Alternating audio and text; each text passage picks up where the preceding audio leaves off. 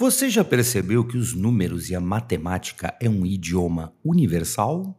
Já percebeu que pessoas não alfabetizadas são capazes de contar? Então, neste vídeo, vou explicar para vocês a história breve de como os números foram criados, a revolução religiosa esotérica que os números provocaram e vou explicar a simbologia dos números até o número 3 para chegar na tríade divina.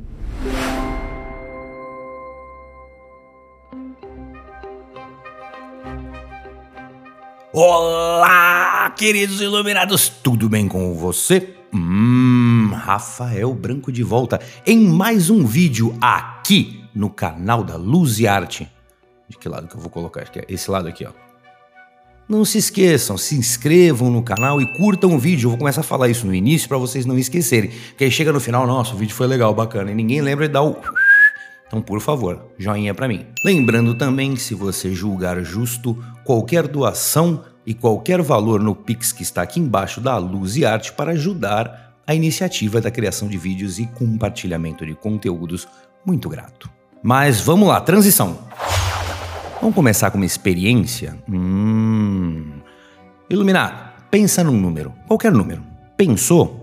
Vou te fazer duas perguntas sobre ele. A primeira pergunta é: você pegou em suas mãos uma quantidade de objetos relacionada ao número que você pensou? Hum, hum. Não, não, então calma, então calma. Você riscou na mesa que está perto de você ou na parede risquinhos na mesma quantidade do número que você pensou? Por quê? Nós hoje em dia pensamos os números em contas de maneira lógica. Mas muito tempo atrás, antes dos números existirem, os nossos antepassados já faziam processos de contagem, mas este processo não era um processo lógico como nós fazemos, era um processo de contagem mecânica. Nós vamos fazer uma viagem no tempo e eu vou exemplificar esta explicação com um exemplo brasileiro. Vejam esta belíssima pintura rupestre em uma parede de pedra. Esta fica em uma caverna na Serra da Capivara, no estado do Piauí. Estamos vendo um desenho rupestre que simboliza o que era uma contagem mecânica mais ou menos 30 mil anos atrás. Muito simples de entender, as pessoas, os homens, provavelmente saíam da caverna e iam caçar para trazer alimento. Quando eles retornavam para fazer um controle, eles faziam o desenho do animal abatido na parede e para cada animal que eles traziam, ganhavam um risquinho na parede. Entendam o processo mecânico, não era um animal, um risquinho na parede. Segundo animal, segundo risquinho. Não, não existia um, dois. Não existia primeiro, segundo. Não existia trouxe 12 animais. Não. Era uma coisa mecânica. Animal morto, risquinho na parede. Animal morto, risquinho na parede. E assim por diante. E tudo para eles tinha essa contabilidade rústica, uma maneira, um processo de contar as coisas de forma mecânica. No final não havia um relatório, olha, caçamos 15 animais. Não, não, era uma questão quantitativa. Tinha muito risquinho na parede, ou o dia de caça foi bom, tinham poucos risquinhos na parede, hum, hoje o dia não rendeu tanto. Esse processo de contagem mecânica durou muito tempo. Como eu falei para vocês, 30 mil anos mais ou menos, ele durou até um pouco mais. Então você imagina um povo que tinha, adquiriu ou criou uma capacidade de contagem, era na época uma evolução tecnológica. Percebe-se então que uma evolução aconteceu? Vamos falar de um período mais ou menos mil anos antes de Cristo. Imaginem lá na Grécia Antiga um criador de ovelhas. Como ele controlava a quantidade de animais? Bastante simples e foi uma evolução, porque ele não riscava mais na parede. De manhã cedo, ao abrir o cercado para os animais saírem para pastar, cada animal que saía ele colocava uma pedrinha em um saquinho. Animal saía, pedrinha no saquinho. Animal saía, pedrinha no saquinho. Animal saía, pedrinha no saquinho. No final da tarde para a noite, quando ele recolhia esses animais de volta ao cercado para eles dormirem, cada animal que entrava no cercado, ele tirava uma pedra do saquinho. Animal entrou, tirou pedrinha. Animal entrou, tirou pedrinha. Animal entrou, tirou pedrinha. Se no final o saquinho ficasse vazio, ok. Todos os animais retornaram. Se sobrasse alguma pedra no saquinho, ele ia ter que sair para procurar um animal, estava perdido. Foi uma evolução tecnológica no sistema de contagem mecânico. Vamos lembrar de um detalhe: as evoluções tecnológicas neste processo de contagem mecânica levaram a primeira calculadora do mundo. Vamos entender que a primeira máquina capaz de calcular era um ábaco. Nós conhecemos um ábaco hoje como um brinquedo didático para crianças, né? E eles usam para estimular o seu raciocínio lógico-matemático, fazendo contas de forma mecânica. Porém, estamos falando de evolução e o mundo estava evoluindo, as cidades ficando cada vez maior, a quantidade e a necessidade de estocagem de recursos estava ficando cada vez maior, e com esse sistema de contagem mecânico estava ficando muito difícil controlar esses números grandes. Foi aí que filósofos e sábios da época de diferentes lugares começaram a desenvolver um sistema matemático que tirasse essa necessidade mecânica da contagem, tornando ela cada vez mais lógica para conseguir chegar a números muito grandes sem depender de objetos físicos ou risquinhos na parede. Diversos sistemas numéricos começaram a surgir em lugares diferentes, em épocas diferentes, mas todos com o mesmo fim: o intuito de controle matemático, contabilidade, etc. Um dos primeiros sistemas numéricos conhecidos foram os números babilônicos. Eles tinham dois desenhos, um significando unidade e o outro significando a dezena. A soma da quantidade de desenhos significava o valor. Mas percebem que ainda é, era mais lógico, mas era muito mecânico, porque se você queria falar sete, você tinha que fazer sete desenhos. É a mesma coisa que riscar na pedra. Os romanos, que influenciaram tanto o nosso idioma e cultura, criaram seu próprio sistema, baseados em letras do alfabeto que eles mesmos já conheciam e utilizavam. Eles atribuíram valores às letras, e mais um passo foi dado para tomar distância da contagem mecânica para se tornar lógica. Mas um processo que deu certo, uma ideia que foi para frente e existe até hoje, foi a criação dos números indo-arábicos que são os números como nós conhecemos. Por que indo-arábicos? Porque a ideia da construção desse sistema numérico começou na Índia com o povo hindu. No século 3 a.C., eles geraram grafias para nove números, então eles numeravam de 1 a 9. Percebam que o zero não existia na primeira versão da contagem, porém, séculos depois, bastante tempo, eles adicionaram o zero. Porque inicialmente, como se eles estavam tentando contar coisas e numerar, eles criaram as grafias dos valores, se só usava para contar, para que, que eu ia ter o zero? Nada é nada, eu não preciso contar. Só que lá na frente eles perceberam que o zero teria um valor interessante porque formariam 10 algarismos. Assim, eles formaram o um sistema decimal. Então o zero tem dupla função, porque além dele valer nada, se ele for colocado à direita de qualquer número, ele multiplica este número por 10. Esse sistema hindu chegou até a Arábia, que começou a mesclar um pouco o seu sistema gráfico das letras, a sua grafia, e começou a desenhar melhor os números para a compreensão deles. Então você vê uma evolução entre o século IX, o século XI, até este sistema árabe, que já era proveniente do sistema hindu, chegou até a Europa e ganhou uma grafia muito mais próxima da nossa atual, e a influência dos europeus chegando aqui no Brasil trouxeram esse sistema matemático decimal, usando os algarismos indo-arábicos, e hoje a grafia dos números é como nós conhecemos. Mas vejam bem uma situação: quando esse sistema matemático com algarismos, números, sistema decimal, quando isso começou a ser criado, quem detinha esse conhecimento eram os sábios, os filósofos, não era de conhecimento do povo. O povo, mesmo já existindo números e matemática, eles qual era a necessidade? Era contar os animais, contar os peixes, contar objetos. Eles continuaram por muito tempo fazendo contagem mecânica. Qualquer evolução tecnológica depende de necessidade. Se o povo não tinha necessidade de usar aquilo, eles continuavam usando o que eles tinham antes e estava muito que bem. Então, durante um bom tempo, já existindo números e algarismos, a contagem mecânica continuou sendo corrente e funcional. Agora vamos lá, né? Isso chega nos comerciantes, os comerciantes queriam é, negociar quantidades de produto, negociar valor, aí também teve a criação do dinheiro, da moeda, valores, quantidade. E quem consumia isso do comerciante? O povo. Então, para o povo conseguir se comunicar e fazer esta barganha, aos poucos, durante muito tempo, este conhecimento numérico-matemático foi começando a ser passado, até que o povo teve aquele estalo e falou: Nossa, isso não é tão complicado de se entender, mas é muito útil. Vamos fazer uma viagemzinha no tempo. Uh, outra evolução tecnológica. 20 anos atrás, como é que era a sua vida sem um smartphone? A sua vida sem WhatsApp? A sua vida sem Instagram e Facebook? Imagina a vida deles sem números. Quando eles ganharam esse conhecimento, eles receberam esta, essa evolução tecnológica, isso teve um impacto no povo tão absurdo que parecia magia. Nossa, como é que pode? Eu posso, eu posso contar? Eu não preciso pegar pedra? eu, eu, eu não preciso riscar a parede, eu, eu tô pensando aqui, ó, quatro, quatro laranjas, aí eu dou duas laranjas pro Chiquinho, e aí eu, eu fico com duas laranjas e eu não precisei ter laranja para calcular isso. Este empoderamento mudou o mundo. Agora, vamos pensar aqui.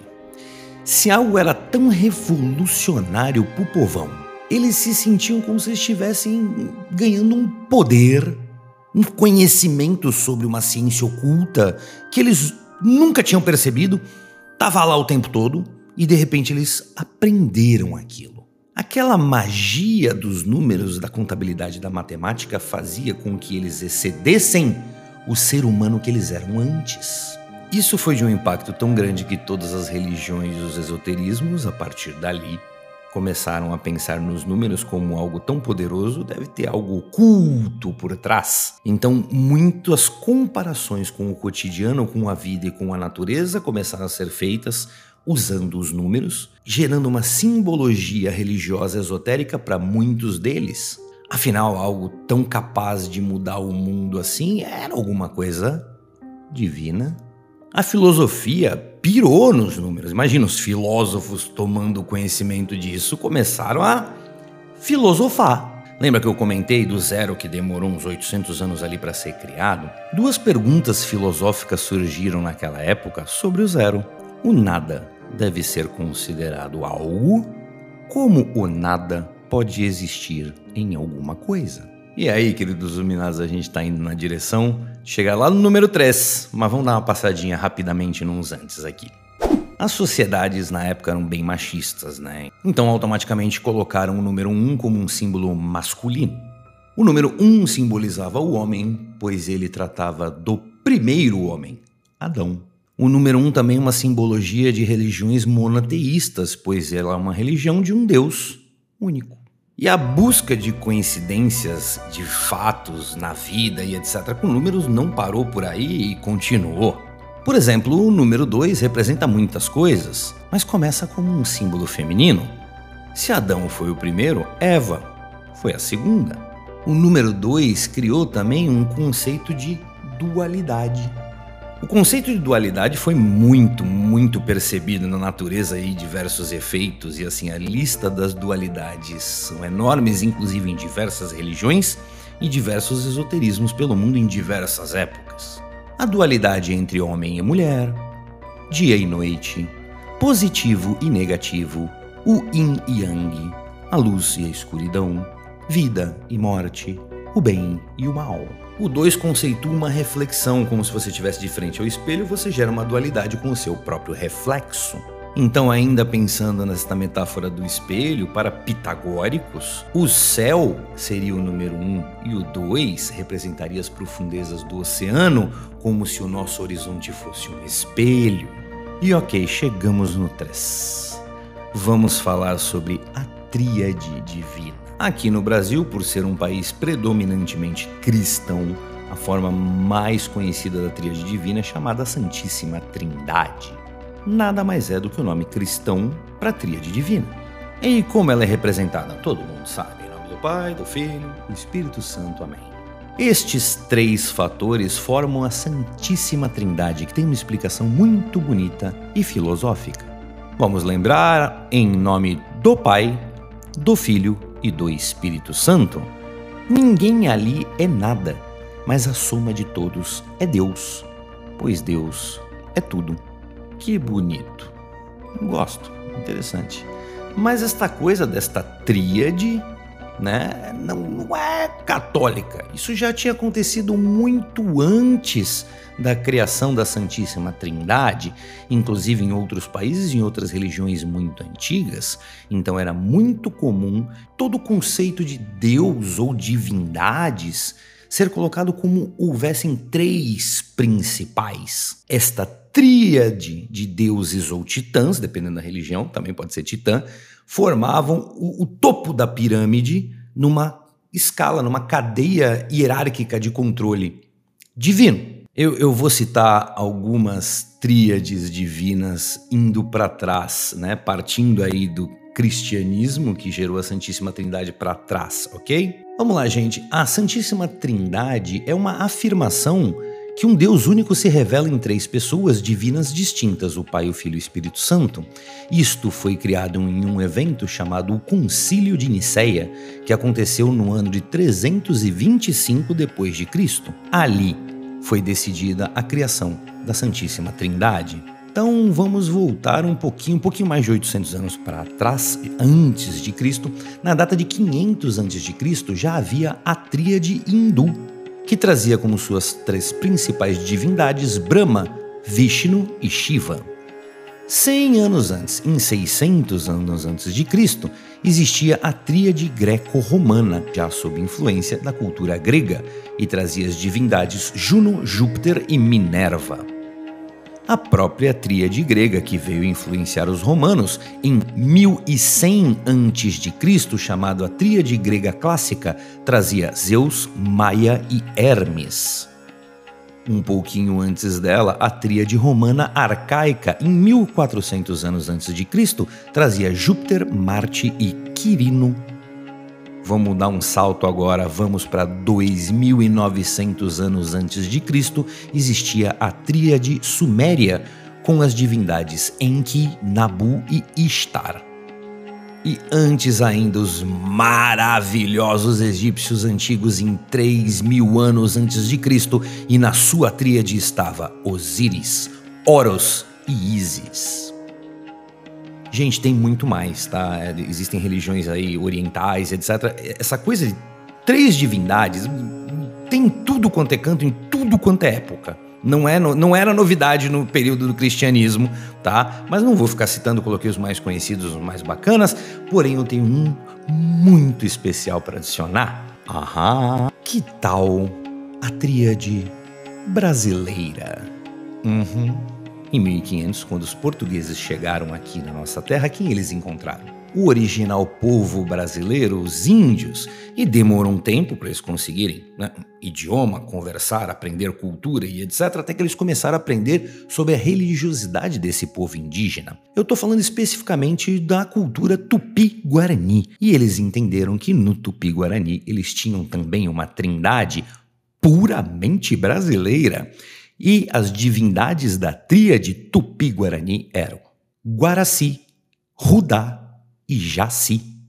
Aliás, essas, essas divindades BR, eu acho tão bonita a teoria, a história deles. Jaci, por exemplo, que é a deusa da lua, eu acho ela maravilhosa.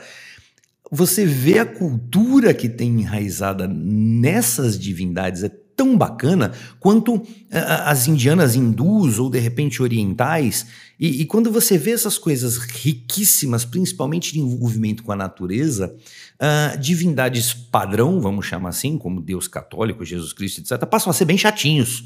Porque, meu, é, as entidades indígenas são maravilhosas. É, é, é muito bonito, é muito bonito.